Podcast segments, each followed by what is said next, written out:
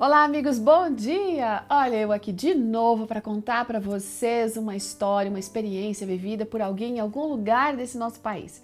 Hoje é a vez da Sara Suzane Bertoli Gonçalves. A Sara, gente, é coautora de livros didáticos para o ensino fundamental 1 pela Casa Publicadora Brasileira.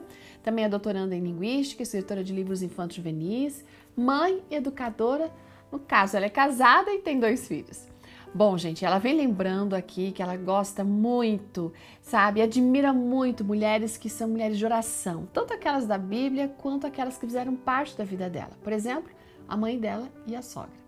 Mas também tinha uma pessoa muito amada, que era uma mulher de muita oração, a avó, que antigamente se chamava Maria das Dores, mas mudou seu nome para Maria de Jesus como sendo o seu nome missionário. Olha que lindo!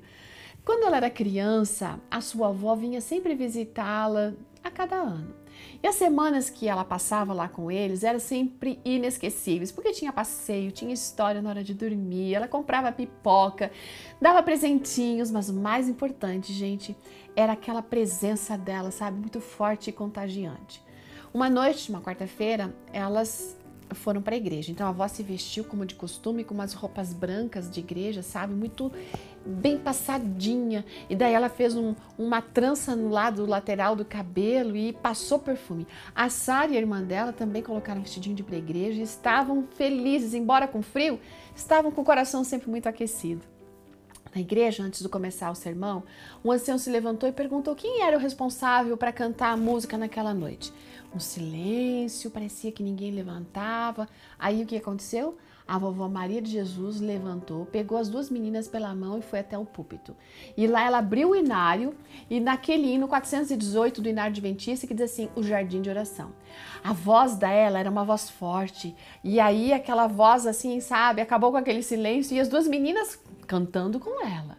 A Sara diz que ainda se lembra das palavras desse hino, que é lindo. Diz assim, meu Jesus no jardim está esperando, num lugar de eternal perfeição.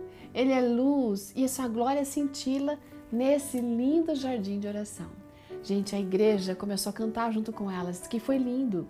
De volta para casa, a vovó depois botou elas na cama para dormir e desejou que os anjos estivessem com elas naquela noite. E a Sara tinha certeza que os anjos estariam com elas ali. Por quê?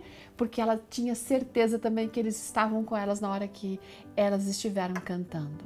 Sabe o que aconteceu durante a noite? Ela sonhou com Jesus num jardim, num jardim onde não tem mais noite, não tem frio, não tem distância nem tristeza. E logo a gente vai estar na presença desse Deus, nesse lugar que é de eterna perfeição.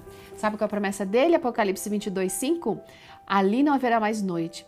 Não precisaremos de luz, de candeia, nem da luz do sol, porque o Senhor Deus iluminará este lugar e eles reinarão para todo sempre. Eles quem? O Senhor e todos aqueles que estiverem morando nesse lugar. Ótimo dia, amigos. Nos preparemos para esse memorável momento. Até amanhã. Tchau.